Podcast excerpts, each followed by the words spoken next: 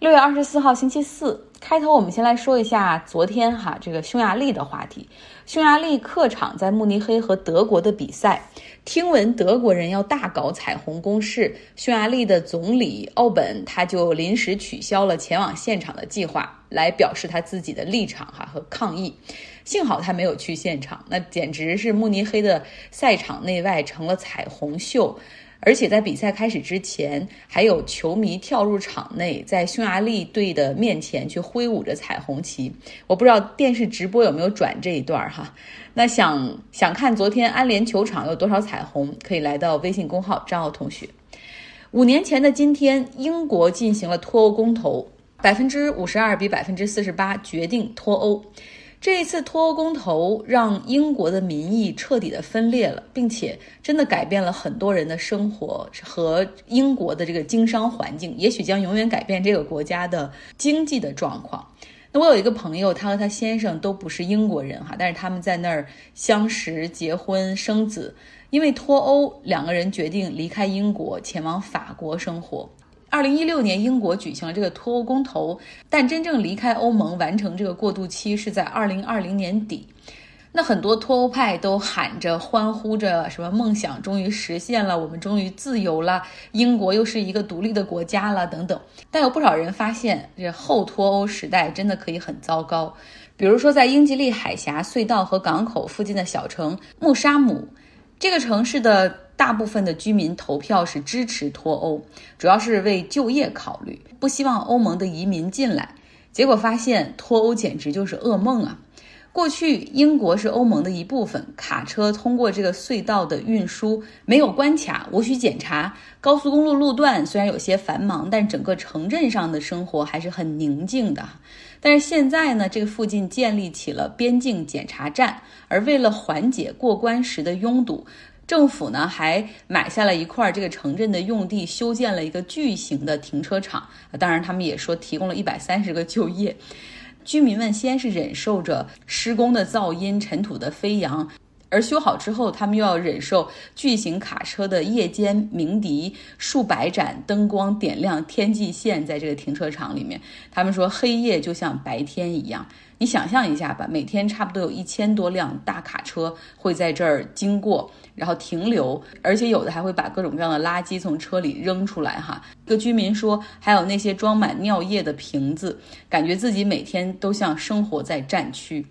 所以这个群体并不开心。那另外一个群体呢，渔民，他们也是当时广泛支持脱欧的哈，为了就是把英国海域的捕鱼权牢牢掌握在自己手里。在脱欧谈判的过程中呢，英国在捕鱼权上面稍微做出了一点纸面上的让步，就是允许欧盟的渔民啊再过来打鱼，有这么一个过渡期。但是呢，有很多限制条件，比如说必须要向英国政府这边提出申请哈，来申请这个 permit 许可证。那同时呢，你还要证明在二零一二年到二零一六年期间，你曾经在这些地区打过鱼。还有一些英国的地方政府要求说，这船只上面必须要装这个追踪器，可以让当地政府可以看到你在什么位置打鱼，哈，有没有出这个呃你这个 permit 许可证的范围。那法国渔民提交了申请，只有百分之二十的得到了许可证，所以很多的渔民就没有办法，就是像过去一样去捕鱼，哈，所以很多损失，他们也很愤怒，法国政府也很愤怒。然后法国政府说了，你看你像提出的很多的条款，像在船只上装追踪器，还包括不能在哪些岛屿附近的去捕鱼，这些都是脱欧条款里没有的。而且英国你现在在想方设法的拖延许可证的发放，啊，非常不满意。那这时候，尤其是有一个岛的这个政府实在是惹毛了法国，这个岛叫泽西岛。它在英吉利海峡上，哈，但是非常靠近法国，非常非常靠近法国，距离法国的岸边只有十四英里左右。那这个地方呢，迟迟不给渔民们开许可证，然后非常影响这些法国渔民的捕捞，因为你想，它是。紧邻法国嘛，那愤怒的法国渔民，他们就组了差不多六十艘的这种渔船阵营，前往这个泽西岛的附近，把它的港口全都给封锁起来，向当地的政府施压，就是你们不给我们许可，你们的船只也别想开出来，哪儿也别想去。结果英国呢，马上就派出了两艘皇家海军巡逻舰，那法国这边也不示弱，马上也派出了两艘巡逻船，并且威胁说，如果再这样升级的话，法国就会把这个地下的这种从法国向这个泽西岛输电的这个电线给掐断。英国的 BBC 四台就说了：“天哪，上一次英法战争要追溯到什么时候？让我查一下，是要追溯到拿破仑时期，再往前就是英法百年战争。有什么比这种可能性更说明脱欧是愚蠢的，对吧？那我们再来说说影视行业。近些年呢，英国的电视剧在美国这边频频拿奖，像他们讲这个伦敦单身女性生活的那个喜剧《Fleabag》，讲述英国王室的。”那个英剧《The Crown》皇冠，还有这个《Downton Abbey》和《唐顿庄园》哈，都是非常好的剧。那他们通过在流媒体平台上的播放，以及流媒以及流媒体平台的采购，其实真的让这个英国的影视圈得到了不少的滋养。可是现在坏消息来了。欧盟之前和 Netflix 还有亚马逊这些流媒体平台们谈判说，你们必须要保证平台上的这些影视作品的一个文化多样性，要求必须有百分之三十的作品是来自于欧洲。那一些欧盟国家就觉得说，你看现在英国已经脱欧了嘛，但是英剧实际上是占了这个百分之三十的大多数。那欧盟现在又把英国当成第三国哈，所以他们很快会进行一个评估，究竟英国电视剧可以在其中占有多少比例可以代表欧洲。那么对英国来说，实际上脱欧之后最直接的打击是商业投资的下降。哪怕政府减税，希望吸引更多的外来投资者，希望希望吸引更多的这种外国公司在这儿建总部。实际上，因为后脱欧时代的很多不确定性，有很多公司将他们的员工是迁回到了欧洲。那英国的金融中心的地位也在动摇。为了留住资本，英国政府他们尝试改革，比如说欢迎 Specs 就我上周讲的这个 SPAC。当然了，我又说错了。这个一般三个字母或者中间它带着那个点儿的就可以读字母哈，然后一般是连着写的话就要读成一个词儿，比如说 specs，而不是我之前说的 SPAC。Sorry，那 SPAC 的概念大家还记得吗？就是壳公司先上市，然后他们再去寻找好的创业公司进行并购哈，相当于是快速帮助创业公司实现上市。英国政府也欢迎这个 SPACs 啊，就是感觉是要给这个很多科技公司去营造更好的融资氛围。那对于很多人来说，英国脱欧从来都不关乎于经济，而实际上是移民的事儿。严重依赖欧洲工人的这种一些行业，实际上在英国这边早就警告说，如果脱欧，英国就会出现劳工危机。那现在呢，欧盟的居民想来到英国工作，其实很困难哈，他需要申请一个工作许可。餐馆和旅馆的人手现在已经出现了紧缺，另外食食品生产的工人、卡车司机这些岗位也出现紧缺。这个其中有一个重要的因素，是因为 COVID-19 哈，现在仍处于一个有很多国家都是对这种外出或者去其他国家进行管制的状态。但是很多英国的游说团体已经感受到了，这可能不是一个，不只是因为 COVID-19 哈，他们正在积极的游说政府对于签证规则进行改革，比如说允许从欧盟那边可以雇更多的卡车司机、屠夫、厨师等等岗位，给这些签证以便利。节目的下半段，先来听 Robert 给大家讲深海世界。昨天他给我们讲了这个海平面以下。大概一点二万米左右那种深渊层哈，那些海沟中生活着一些非常奇特的海洋生物，它们生活在热液烟囱周围，进行着自我的进化，在那种水下巨大的压力之下，它们活得也很好哈。正如英国海洋生物学家海伦斯卡尔斯在新书《辉煌的深渊：探索深海中隐藏的生命及其威胁》一书中所解释的那样，这些动物与其他生物有着根本的不同。在热液喷口食物链的最底层是微生物，他们想出了自己新颖的生存策略。他们不是利用光子能量的光合作用，而是依靠化学合成，利用化学键中储存的能量。自二十世纪七十年代末以来，研究人员已经对生活在热液喷口周围的数百种奇怪的物种进行了分类。它们包含了如此令人费解的生物。以至于很难在生命进化的谱系上找到它们的分支。雪人蟹是2005年首次在复活节岛以南海底的一个喷口系统中被发现的。外表看起来像是多毛的白色龙虾。它们的毛发实际上是壳的延伸部分，沿着毛发生活着大量的化学合成细菌。这些细菌会被雪人蟹刮掉并吃掉。人们发现雪人蟹在进化上非常独特，以至于生物分类学家不仅要为它们创造一个新的属，还要为它们创造一个全新的科。深海异涡虫于2015年首次从加利福尼亚湾的一个喷口系统中发现。它的外形看起来像一条旧袜子，没有肠道或者中枢神经系统。科学家甚至不确定它属于哪一个门。鳞螺通常被称为鳞足蜗牛，是一种软体动物，发现于印度洋的喷口，在一万英尺深。它是已知的唯一一种用铁给自己造壳的动物。它的足部周围有一圈铁皮。看起来有一点像弗拉门戈舞者的裙子。它的喉咙里有一个特殊的袋子，里面装着化学合成微生物。二零一九年，鳞螺成为第一个被列入国际自然保护联盟濒危物种名单的热液喷口生物。列入名单的理由是，目前只有在三个地点发现了这种物种，而其中的两个地点正在面临勘探开发。斯卡尔斯和韦德一样。担心海底会在许多生活在那里的最神奇的生物被发现之前就被破坏。他在书中写道：“开拓边疆的故事总是伴随着毁灭和损失。如果认为这一点在深海的开发上会有所不同，就太天真了。实际上，深海特别不适合受到干扰，因为由于食物的匮乏，生物的生长和繁殖往往极其缓慢。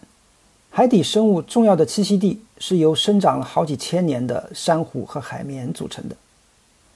如果继续发展深海采矿，瑙鲁可能是最早从事这项工作的国家之一。瑙鲁是一个小国，碰巧的是，它自己也几乎被采矿业所摧毁。瑙鲁位于南太平洋，巴布亚新几内亚东北方向大约一千六百英里。几千年来，岛上最多的游客是鸟类。波利尼西亚人和密克罗尼西亚人大约在公元前一千年左右来到岛上。他们似乎一直和谐地过着田园诗般的生活，直到持枪的欧洲人出现。二十世纪初，一位名叫艾伯特·爱丽丝的新西兰人意识到，覆盖在岛上的古老的鸟粪是磷酸盐的丰富来源。磷酸盐是一种重要的肥料。在接下来的六十年里。从瑙鲁挖出了三千五百多万吨磷矿，运往欧洲和澳大利亚的农场，这使得岛上大部分地区裸露，只剩下参差不齐的石灰岩露出地面。一九六八年，瑙鲁独立时，磷矿业仍在蓬勃发展。从纸面上看，岛上一万居民成为了世界上最富有的一群人。然后，这个新国家利用其主权财富，投资了游轮、飞机、海外办公楼。以及一部以达芬奇生平为题材的伦敦音乐剧，这部音乐剧一败涂地，其他大部分的投资也都失败了。二零零一年，作为各种费用和付款的回报，瑙鲁政府允许澳大利亚在岛上设立难民激流中心。这个中心很快就因为其恶劣的环境而声名狼藉。如今，磷矿已经大部分被开采出来，难民也已经大部分被转移走。瑙鲁政府正压注于结合矿的开采。要从事深海勘探和采矿的公司，必须由联合国海洋法公约的缔约国赞助。瑙鲁与总部设在加拿大的金属公司合作，探索太平洋上墨西哥以西一个被称为克拉里昂克利帕顿区的区域。瑙鲁驻国际海底管理局的代表最近发表的一份声明说。我们为太平洋国家成为深海矿产行业的领导者而感到自豪。据估计，这笔交易最终可能每年为该国带来超过一亿美元的收入。或者呢，这个项目可能会比达芬奇音乐剧更具灾难性。瑙鲁官员一度向国际安全局表达过担心：如果担保国要对采矿作业造成的损害承担责任，他可能面临他无法赔偿的损失。就国际海底管理局而言，它的任务不仅是颁发海底采矿许可证，而且还要起草管理这种做法的条例。一些规定还没有最终确定，所以还不清楚他们会有多么严格。照理说，这些规则应该在商业开采开始之前就已经制定好了，但这家金属公司号称要在没有这些规则的情况下就要开始开采。许多海洋科学家认为，由于深海生态系统非常脆弱，而且在数千米深的海底，作业非常难以监测，因此唯一安全的做法就是不进行开采作业。斯卡尔斯强调了这一点，但也承认国际海底管理局不太可能动摇他的做法。他引用英国国家海洋学中心研究员丹尼尔·琼斯的话说：“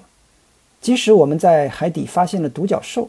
我也不认为这一定会停止我们进行采矿。同时，假如采矿业继续发展，有人建议可以制造人造的结合体，用船将其抛入深海。”去替换那些被开采出来加工成电池的结合矿。完成这项任务的最佳船只应该是格罗马号。不幸的是，几年前它已经被当作废品卖掉了。好，非常感谢 Robert。不知道为什么听完这个系列之后，忽然有一丝悲凉哈。就是，Anyway，本周末我们会放出这个音频的完整版。从上一周开始，我们的读书俱乐部就开始在看这个《洞穴奇案》了。这本书也引发了大家很多的讨论，是我们至今为止看过书中讨论氛围最浓的一本。大家来听一下吧。这种案件我是看了好好多类似的，像大逃杀这一类的电影啊，或者之前哈佛有一个心理学的课，在网上公开课很很红的，就是他也是讲火车。有有两个铁轨可以变道，然后一个铁轨上躺了十个人，一个铁轨上躺了一个人。那你是要切到就是牺牲一个人去不要压过那十个人，还是的这种？还有我以前看过一个电影叫《U 五七幺》，也是讲这种，就是一个潜艇的副艇长，他要不要牺牲一个水手去救全艇的人什么之类的，就是这种案子其实蛮多的。这本书是我第一次。从法官的角度，就是从法律的角度来，就是不是从道德层面，而是从法律的角度来看，就是法官法官是怎么想的。法官他们读的那个时候要读好，读出声好几遍，我才能懂他在说什么。他一开始在说的时候，他他会绕到很多观点说，他是这是他的观点，这是他的哲学，就是有什么什么什么很难懂，我觉得。然后我是后来干脆。搞了个 Excel 列举了各个法官他最终的中心点，才看懂了他们在说的一些话。我反正我不是法律系的啊，但是我总觉得像这个作者写的一个小说，它用不同的站的角度来推演的这么一个事情，分了好几个人格出来，这么推演的一个过程。这本书的。最一开始的那个版本是富勒写的，他虚构了这个洞穴的案件，然后给出了 五个不同的人格的法官哈，或者是法律派系这种观点不同的法官，然后后面。又萨博在这个基础上又续写了九个大法官的一个意见书，所以说好像让一个比较老的案例，或者是五十四五十年代出现的，或者更早出现的这种法律观点，在新的时代又看到了新的法官们的一些意见哈。我们讨论第二个问题哈，我们这个洞穴奇案它是个虚构的案件，但是在。在这个书的序言里、前言里面，其实有两个真实的案件，也差不多是这种很极端的情况下，都是发生在海上，然后都是这个在一个小艇上，有一个是这个超载了，必须扔下去几个人，剩下的人才能活。第二个案例就是说，那只剩四个人了，这个弹尽粮绝，然后只能够靠吃一个人，然后剩下的人才能够维生。最终，这些人都选择了就是反人性的去。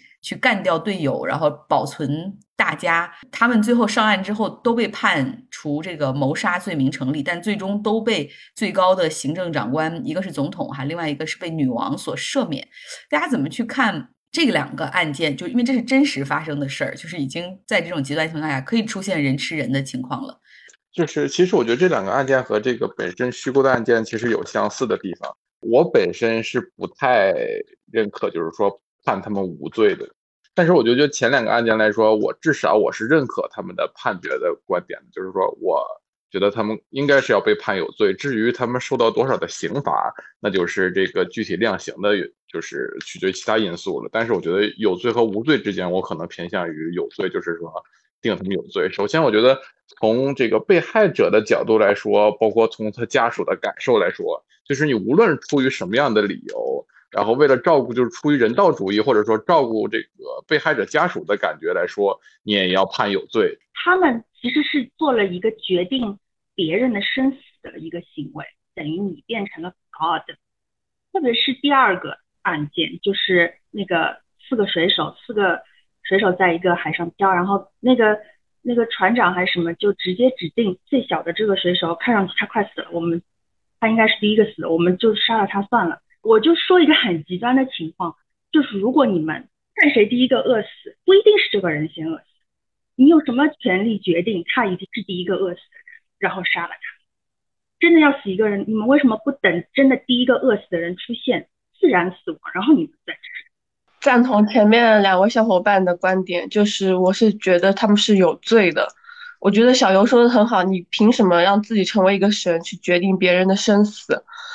呃，我也很赞同他说的后面那句话，就是第二个案件，他那个就是澳大利亚的那个案件，他说那个人明明还没有死，他们决定是杀掉他，然后靠他的尸体度日。为什么不能等他？你们觉得他会死，那你们为什么不能等到他死了再去享用他的尸体呢？我想到了那个另外一个真实的案件，就是那个呃橄榄球队。嗯，一九七二年的时候，橄榄一支乌拉圭的橄榄球队，然后是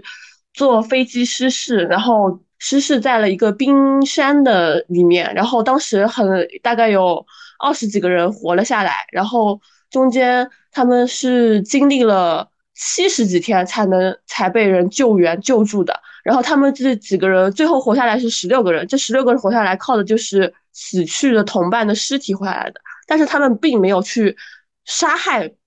呃，其中一些人，而是只是靠了同伴的尸体活了下来。那这个这些人就没有说要什么，呃，检方去起诉他们有罪啊，和说他们是吃人是犯法的，因为他们没有是决定别人的生死。可能从理性的判断上，我会想说，哦，这两这两个案例确实是太违背人性了，然后是有罪的。但是从另一个同情的，就是设身处地的。去感同身受的想的话，我如果在那个情况下，可能人求生的意志是大于一切的，我的大脑是处理不了这么多信息的，所以不可能完全跳脱的去考虑吧，我会这么觉得。所以这就是这个案子非常纠结的地方。我会觉得我在读这两个案子的时候，内心的两个就是小人在斗争一样的感觉。教授写最好不要对号入座，但是我们每个人在看这个案例的时候，难免会对号入座，对吧？我们可能会想象，我们是如果是受害者的家人怎么办？如果我们是幸存者的家人，我们又会怎么想，对吧？就是那些都会影响你的立场和观点的，所以很有意思。但是从这两个案件最终的真实判罚，你可以看出，检察官选择起诉，法官也决定定罪，但是。从人性的角度来说，又觉得是极其矛盾的，所以最终都是由这个最高领袖吧，就是一个是有女王，另外是一个有总统，就进行了赦免，就是他们最终其实也没有在在狱中待过一天。